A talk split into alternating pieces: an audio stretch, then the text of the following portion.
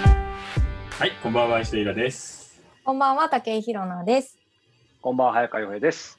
さあ、始まりましたね。ついにこわのあ時期が来てしまいました。ちょっと正直僕ら忘れかけてましたよ ね。ねえ。で、まあ、恒例の直木賞大予測ということで、お今回も、今回分厚かったー、うわね。あ、そんなぶらつかったんだ。あー俺も俺もでん今回電子で読んだから。あららららら、 そうでしたえ、いやか。えっと、洋平君はどれとどれ読んだの僕はね、テスカとリポカとスモールワールズと俺たちの歌歌え。テスカとリポカ分厚かった。うーん。そうか、早かったえで日村さんはましたね。私は星落ちてなおと、うん。えー高瀬正左衛門、音と目が両両端だね。乙女書き。じゃあ、あれだねあ。時代物2冊読んだんだ。そうなんですよ。で、洋平君が現時代代物物3冊。はいえ、はいどうい偶う、然なんでそうやってセレクトしたのいや、普通に僕上から3つ、あの上からというか、あの発表になったある記事そういうこのとなんだ上から3つを取ったらもうそれになったっていう。あ、なるほそどうそね。うで、そういうことか早川さんから言われて、うん。あの、これになったっていう感じですねで。も、ひるなさんってさ、時代小説ちょっと苦手じゃない、いや、そうなったんですけど、けど、けどけどちょっと私今回この2冊に関してはもうすごく、あのうん面白く読めました、楽しくスラスラとうんなるほどね。はいいや、じゃあ、いよいよ行きますか。はいいけますじゃか。んじゃん。はい。ということで、1枚目、はい。第165回、直木賞の行方は。で、おとらじ今までさ、もう3回やってるけど、3連覇なんだよね。ねえ、もだかうならんもかうね、はっきりたまり外し気はしないんだけど、今回は大テーマが1個あり ます。えなんだろ大テーマ。大テーマは、これです。直木賞は、うあーんどれだけ保守的なうのなか。るほどなるほどちなみに、えー山本周五郎賞は、うん。えーこれですね。このアバンギャルドの分厚はいテスカとリポカが取ってるの。うーんで、これに行くかどうかが今回の肝なんだよね。なるこのほ賞どは。ダブルで取るってことはありうあんるですかある、今までもあった。ううんーんなえっ、と、ん誰だっけなちょっと出てこないけど、ある。るでほ、ど洋平君これどうだった読んで。えもう先に僕言っちゃいますけど、やっぱり僕はダントツで読んだ中ではテスカトリポカですえー、そうなんだね。あのーで、あえてあんまり情報を入れなかったんで、うんあのーその、お恥ずかしながら怒られそうですけど、山本周五郎賞を取ってるってことを今初めて知りました。うんえうんうんうんうんでもすごかったでしょ。すごすごかったでえす。何どうもいううちょっとコメントしたたら10分ぐらい話したいけど、まあとりあえず、うんはい。まあこれは僕の推しこですのあの本のいいところと僕がちょっと気になっている、それと直木賞でこういうところが評価されるのかなっていういくつかのああ。あの欠点というか弱点を挙げてちゃんと話そうと思いますけど、うんでも今回はテスカとリポカ中心でいろいろ回るっていうのは間違いない そうでなすあね。るほどそうなるほどそそううななんだんだ、やっぱ分厚かったな、この面リ白アかっルでた見よると。ね。面白かったですね。もう面白かったけ壮大でしど、なんでこんなに残酷なこと書かないといけないのって気もしないえーいや確かに確かに。もうね、ちょっとね、残酷競争みたいな感じのそ書うできす方ねなのよ。そうですね。だってさ、ギャングの腕を液体窒素で凍らして、カッチカチに凍ったところをハンマーで叩き潰すとか言うんだよ。じ何その意識めちがあゃるく時ちゃ面白そうじゃないですか。残酷なの好きだもんね。 いや残酷なの好きじゃないけどでもうん面白そでもやっぱりなんか映像じゃない分、よりその残酷さが想像でかきたうんた描写がかきたてられて、うん、まあなんか最後な、ななんかいい意味で麻痺してましたね。なんかその。そうなんだよね。だからそういうのが、その保守本流というかさ、日本の小説の王道な、しかもリアリズム路線が強いあー直木賞でどう評価されるかう。うんそうか。確かっていに。うのがちょっと気になるかな。うんうんうん僕も正うん直言ってね、丸はつけてるんだけど、保留にしてるとこもいっぱいあるのよ。面ま白あ、すそぎのる話じゃんは、まうん、あ後でちょっとします。なあ、るそほうど。か。はたい。だ、どちらにしても、今回の5冊は、すっごくあのレベルが高かった。ううんーうんんうんそううんなんですね。なので、どれ1冊を取っても、ほら、たまにあるじゃない。なんで直木賞の候補にこの本が入ってうんるうの、んこの本が入ったら、作家がかわいそうじゃんっていう、もっといい本あるのにっていうさ、うん。そういうのは一切なくて、どれも平均以上に面白いし、読んで損はないと思う。面白かったです。うん。でも面白いですよね。前回はね、あの、お二人とも覚えてるかわかんないですけど、全員初のノミネートだったんですよね。うんそうだねんそうそうでも今回もやっぱりだから今回はね、もう直木賞もさ、上げる人いなくなっちゃって、そうそうそうそう。あの今回も3人初で、ね、佐藤さんはテスカトリッポカだけど、まだ2回目だからね、ほとんどの人がもう初に近いこの澤田さんがね、5回目。うん、 5回目ですからね、うん去年も一昨年も確かに入ってましたよね。悔しい思いをしてます、ねそうね、でも去年、一昨年の本より、こっちの方が僕はもう断然いい出来だと思うんだけどへねうー。んうんうんいや、面白かったですよ、星落ちってなおも。ということで、いきますか。はい。どうだろうね。でも本当にどう評価されるかなんだよね。確かに、そのさっきイラさんが出してたフリップのあの直木賞のその何でしょう、本流というかうん。そのああまり外さないところをどうこう取っていくのかっていうのがちょっと気になるところですよね本当に。そうね。うん。じゃあ、ざっと、あの、ごく短く、ノミネート作品の紹介だけ言っていきましょう。はいははい、い、ダン星落ちてなお、沢田瞳子さん。ここがちょっと気になるよね。文春の 本。なああ本で当しかも、候補が5回目。ああ、5で、回目。年齢は今44、43歳ぐらい。。で、デビューして11年目だから油も乗ってるし、あの、一応候補になったので、何度か読んでるのは、過剰っていうのと、えー前回のちご桜か。ああ、ありましたあーね。はいはい。で、えーこれあの、川鍋行祭っていう江戸末期のさ、あのー浮世絵画家とその娘の話なんだよね。うんで、えまあ言ってみれば、あの、アート小説です。芸道ものっていうか、ん絵描きとしてどう生きていくか、どんな風にその父の遺産を受け継いで描いていくかっていうようなのを、えー明治、大正、昭和の初めまで行くのかな。うんでその中で当然あの戦争があったり、えー関東大震災があったりするという波乱万丈の、えー女性絵描き何さんだっけ、川鍋行水か、水はい行水のあの一代記なんだよね、うんうん豊まあ、短編連作で、うんまあ、頑張って描いているという星っていうのはもう当然お父さん行祭のことですうんうん川鍋行祭ってだけどさあのー妖怪とかお化けの絵とかあるいはあのモンスターっぽい絵を描るんで見たことないかなあありますよねなんか。見ればわかる。そうわか見れりばそうで絶すね対だから、うんこの人だってわかるとうん思う、うんうんで本当にオールラウンドで何でもかけてものすごく上手い人だったんだけど、うんああの子供たちはそんなでもなかったっていうことなんでまあ2世の辛さみたいなことがいっぱい書かれているアート小説っていううん感じですねはい、はい。そして次がじゃん俺たちの歌を歌え、はいうんこ。れさ誤タ算イトルなかなかだよねうん。僕こういうタイトルちょっとつけらんないんだよな つけられないじゃどういう意味で。あのねちょっとね照れるらほら、大江さんにさ、大江健三郎に、洪水は我が魂に及びっていうのがあるじゃない。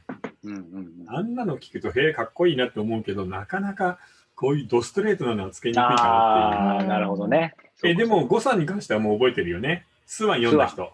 はい。スワン読んでないです。はいスワン面白かったよね。面白かったです。もうなんかは映像がもう見えてくるようなね、うん小説で、呉勝弘さんは今回2回目うん。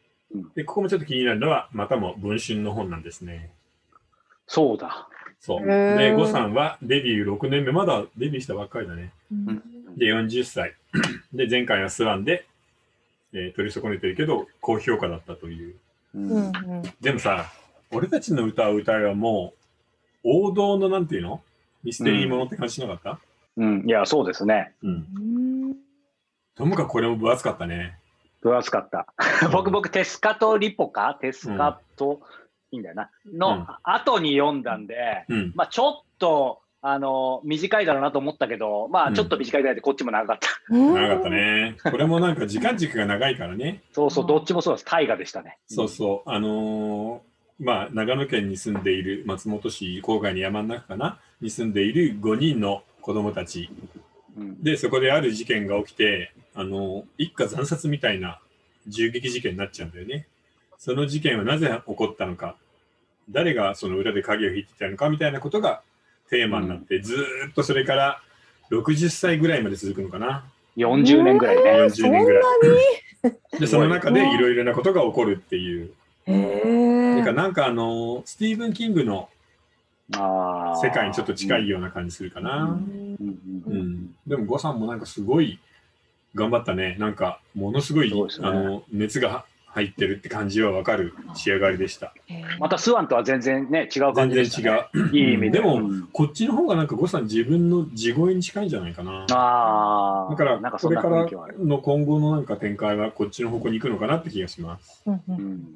うん、いやでもねコさんはなかなか良くなったよね。うんデビュー作、エルガー・ランポ賞なんですけど、その時僕選考委員で、あ朗あー読の時間っていう乱歩賞なんだけど、まあ、ここでぶっちゃけ言うけど、なんか、いまいちピンとこない小説だったのよ。そそれがこんなに腕を上げるとはっていう感じですね。はい。面白かったです。はい。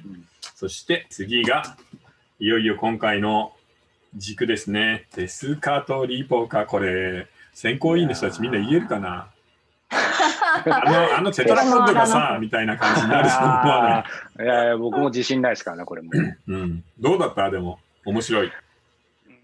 いや、なんかもう、うんお面白いの一言ですし、なんか詳しくはあの後編で話したいんですけど、でもなんか最初に感じたのが、なんか文体がやっぱりすごい硬質で、うん。なんか、イラさんの、いちょっと僕が勝手に思っただけかもしれないですけど、ちょっと池池袋をね、そういう意味ではちょっと彷彿とさせる、んなんか硬質な感じで、あーなるほどねうんなんかギシギシギシギシなんか引きつけられてったっていう、うんなんかそこがもうずっとありました。そうね、あの佐藤さん、佐藤清さんってさ、最初、人文の方の新人賞を取って、それから何年あかそうか。あのずっと音沙汰なくて、いきなり乱歩賞になって、君はなんかエンタメの方が向いてるよって言われて、書いたのが、えー、QJ、なんだっけ、ありましたスカトリップかね。ばはい、ば馬鹿紹に介しすたるの忘れてたよ。はい、スカトリップ、あこれね、佐藤清さんじゃなくて、佐藤清さんです。キヤムさんです、角川の本ね、角川書店の本。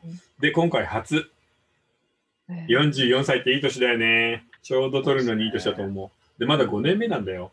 で、乱歩賞で QJKJQ っていう、あの、殺し屋家族みたいなのの話だったの。これは面白かった。この時も僕、選考委員だったんだけど、あでそうかこれの前作のアンクっていう、これですね。はいこれはね、なんか、科学サスペンスです。へー進化した猿が大暴走を起こすっていう、その暴走のおかげで人間同士が殺し合ってしまうっていうね、なんかちょっと理系オタクの人が書くサスペンスみたいな本だったの。面白かったの。それが、えー吉川英治新人賞と大藪賞を取って。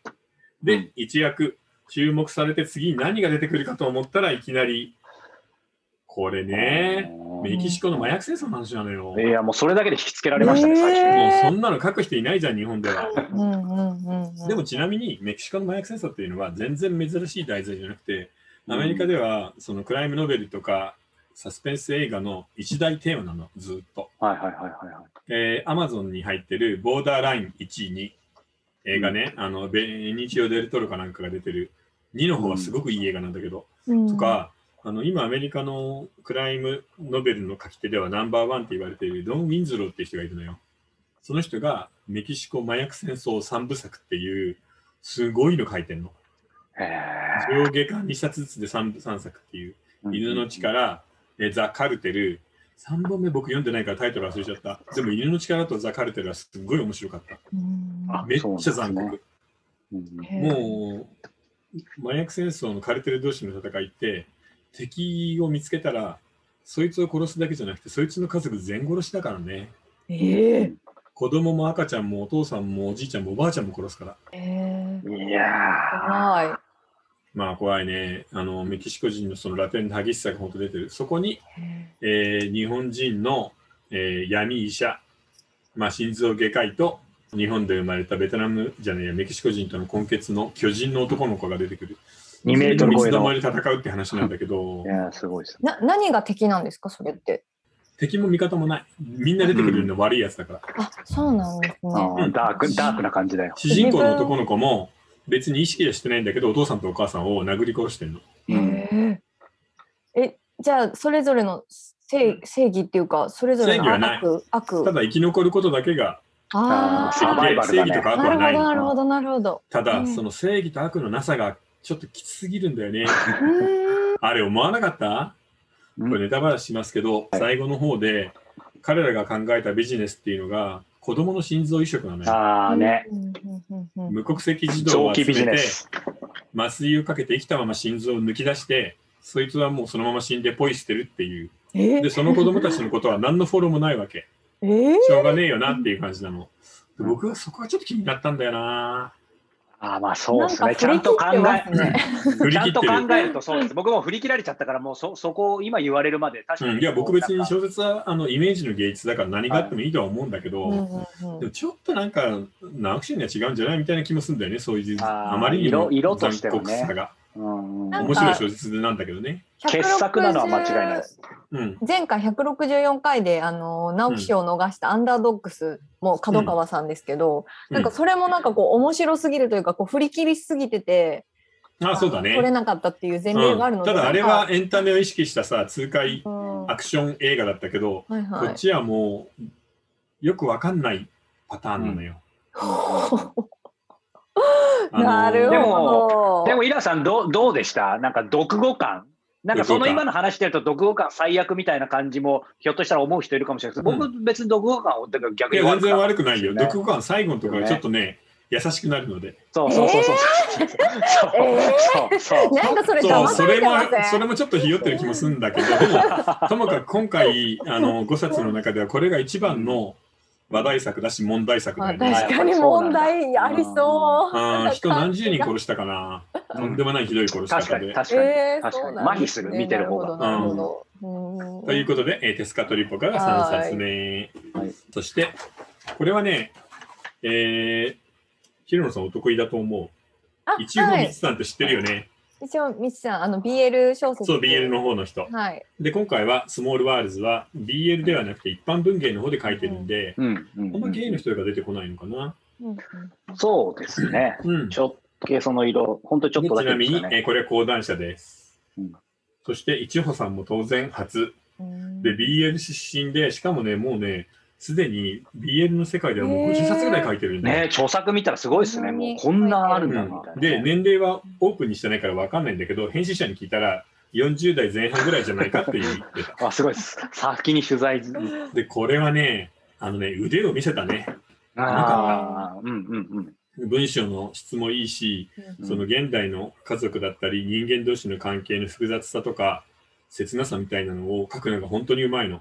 へーなので、なんか粒揃いでしたね、本当に。そうそう、これは僕も好印象でしたね。うん素晴らしかったね、スモールワールズ。最初に読んだんだけど、え、今回面白いと思ったもん。うんこのレベルでみんな来たらいいじゃんっていう。うんうんうんうん。いや、でもさ、なんだっけ、ルローン付きのはい。人ね、あの、翻訳大賞取ったけど、あれと、まあ、あーコスモールワールドとか見ると、一応さんといいさ、BL 出身で出力のある人、うんたくさんかけるゆえにうまいね。ちょっとこれは、これからやばいと思うんい繊や細やなっぱり感じですよね、やっぱそちらう。のそう、繊細な上に馬力があるんだよね。うん確かなにんあかと、妄想力がすごい。あ、確かにそれは間違いない。やっぱりそうなんだ。はい。そして、えー最後がこれです。漢字多いね。うんえー、高瀬正左衛門乙女書き。乙女書きっていうのはね、あの別にちょっと忘れないようにメモしておくあ備ー忘録とか、あの日記みたいな感じの話です。で、えー砂原幸太郎さん。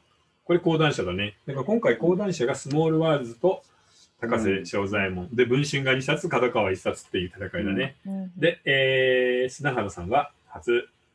で、砂原さんが一番ベテランとしてな年齢は上で52歳。ただデビューが遅いんで、まだ5年目なんだよね。みんな結構なんか苦労人が多いな。そうそう、あの、時代小説の次を担うエースになるんじゃないかって言われている、えー、すご遅い。れてきた大ルーキーって感じなんです。で、えうんー小説はこんな感じ。これどうだったヒルナさん。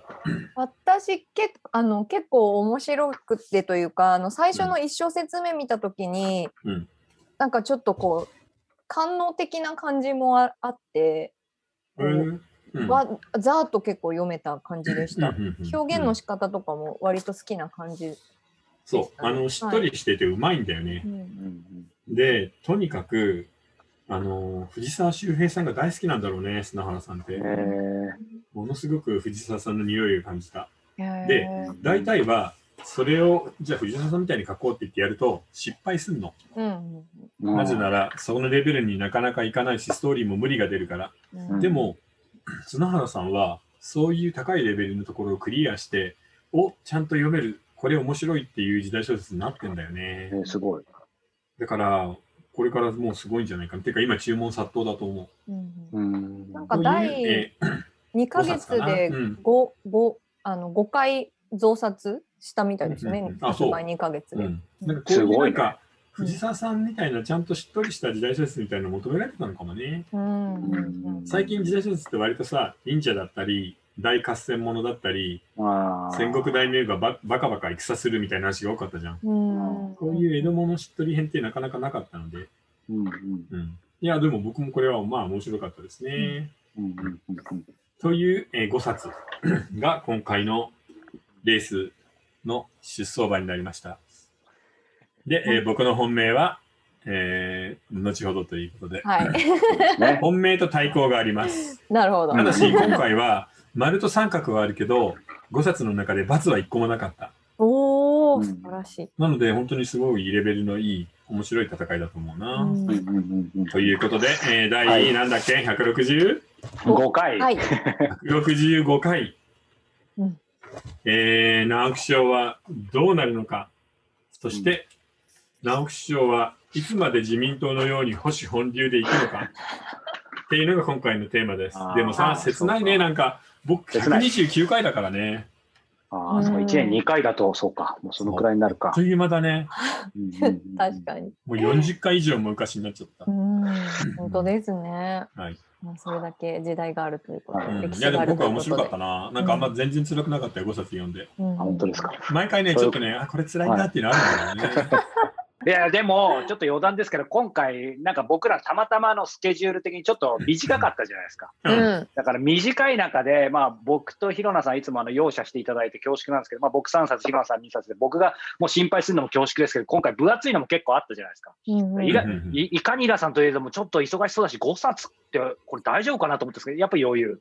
よだって本読むだけだよ寝そべってすごだってささすがなんかステレオで好きな曲でもかけながらソファーでゴロゴロして本読むだけって超簡単 じゃん。い。ですね。はい。頑張ります。 そっか。さすが。ということでね、あの、はい本編の方ではね、もうたっぷりね、うん今もう、もうさらっとしかお話してませんのでね、この本編がこの音ラジのね、あの、は醍醐味ですから、その辺を楽しみにしていそたうだきたいね。んだですからが、今あの全員褒めたけど、みんな抑えてる、みんな抑えかてなる。りちょっと言ねってない。うんかなりこの後やっぱダークになるからね。本はい、テスラとリコカ並みにダークにな当る。にうん面白いですはいね。、じゃあ、はいなんか今さん、えーお、お便りと質問。はい。ではまずお便りから。はい、えーイラさん、早川さん、ひろなさん、いつも楽しく拝見しています。えー私は大人の放課後ラジオのおかげで人生が変わりました。まああ本りが当とうございます。えー去年、えーシャープ46、コロナバブル到来、初心者でも可能な投資の方法とはのうんフリー部分を見てすぐにニコ動の有料会員になり、全部見終わってからもうドキドキが止まらず何度も見返しました。うんへえーこれまで収入以上に浪費してしまう癖がやめられずえうん過去6年間でカードローンの借入が160万を超えてしまいました、へえそれはやばい。頑張って全額返済する意欲もなくしていましたでても、そのシャープ46の放送を聞いて今まで全く無縁なものだった投資もを私もやってみたいと強く思いそれにはまずうん借金返済だとやる気スイッチが入りました、うんひたすら倹約してボーナスも全額返済に充てよ予想外の臨時収入もあって今では借入残高が20万円を切りましたすごいじゃんおめでと素う晴ら。しい。素晴らしい。えーそれファイヤーの人が言ってたのと一緒だね。あ本当です金利が高いカードの借金は絶対最初に返せって言ってうんたうよんね。うんうんうんはいライフスタイルが完全に変わり、借金が減るたびにどんどん心が軽くなり自分のことが好きになって幸福感がアップしています完済したらイラさんがおっしゃっていた投資を実践してみるのがすごく楽しみですこれからも投資やお金のお話ではなだけでなくどんなテーマも楽しい大人の放課後ラジオのファンを続けます本当にありがとうございましたというああよかったね。きっかけになったんだね。立ち直素晴るす。ごいですよねサ160万ラリーマンでカードローンい160万って大変だからね。うんや本当にいやー、偉い。かなり契約されたんでしょうねそうだね。じゃうんあ質問いきたいと思います。はいえー男性の方から質問なんですが、えー40代に突入したらどんなことに気をかけるといいですか、えー私は今年40歳になります。どんな40代を過ごすといいか、ぼんやりと考え始めました。仕事、学び、家族、友人、お金、体、夢、欲、40代ならではの可能性や思わぬ落とし穴などお伺いしたいですという。なるほどね。はいな、これは。正直ね、40代が一番イケイケで伸びるところ。あ、イケイケなんだ。で、今、家族っていう名前が出てたか、あ家族っていう言葉が出てたんで、もう結婚して家族もいるだろうから、そこはもう大事にしながら、仕事をなんか思いっきりアクセル踏んでいいんじゃないかな。うんへ結ー局ね、やっぱ40代が、えー人生の中でこれ研究者とか会社員、サラリーマン、学校の先生、みんなそうだと思うけど、一番の稼ぎどころで仕事の刺激だから、アクセルを踏んでいいと思います。へえ50歳になったら一息ついて、体のケアとかを始めて、40代はやんなくて大丈夫だから、うーん勢いだけ突っ走れるので、それちょっと僕も今40なんで切実なんですけど、今の話にプラスアルファして、今の話は別に40代でこう人生の8割が決まるよとかそういう話ではない。でも結構な大い事。ない。うん大事だし、40代が一番仕事ができるし、伸びるんだよね、体力もあるし。あーいろんなバランスも要するにそうか。その仕事に関する、えーねえーテクニックだったりさ、うん知識だったりと体力との釣り合いが一番取れてる時なのよ。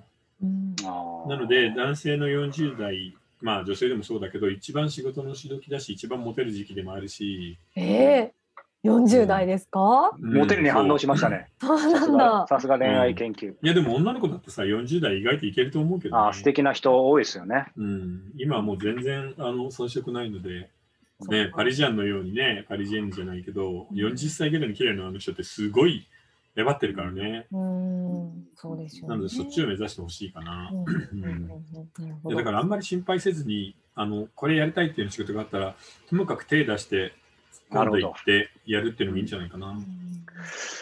前のめりでもいいかもしれないですね、多少はうね。ん、でも40代の10年間がある意味そのピークだからうん最後の2、3年プにレッなっシャたーかかるなら。どう畳むかっていうのをちょっと考えながら50歳を迎えた方がいいかもね。おーあえ、やっぱりあれですか、40歳と50歳ってこう違いました。全然違うもんです全然違うか。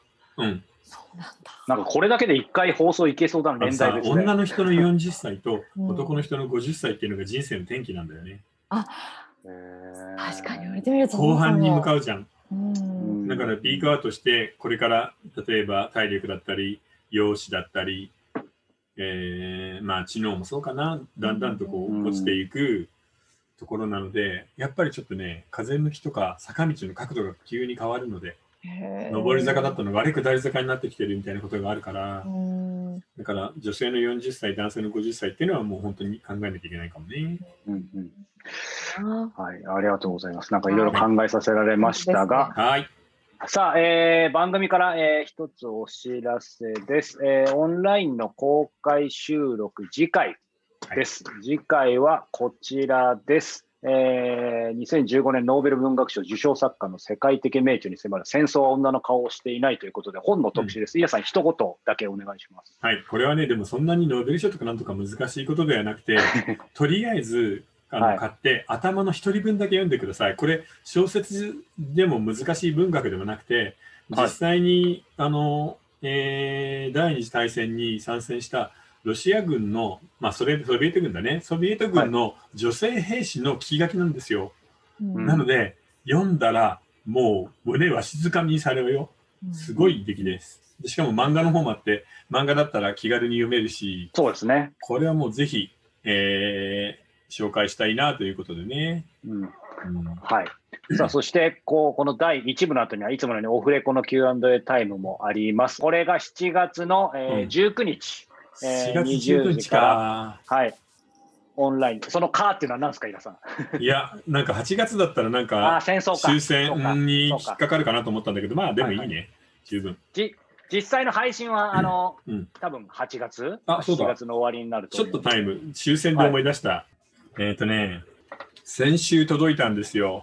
フランス語版の不死鳥少年おおでついにへー想定はす。同かっじ。こいいね。かっこいいえーレザンファンフェニー。ええーレザンファン子ど子供少あフェニ年ックスかフェニックスです。フフェェニックスね。そうフかェニックス。うんうんうんそれで、もなんかうん、中の挿絵もさ、日本版よりたくさん生かしてていいの、意外と。いへーあほんとぱい入ってんだあーいいっすね。うんなんか普通に読んでみたい。や、僕さ、そフれラをもンう一ス回語ももうちょっとちゃんと勉強していけばよかったなぁ。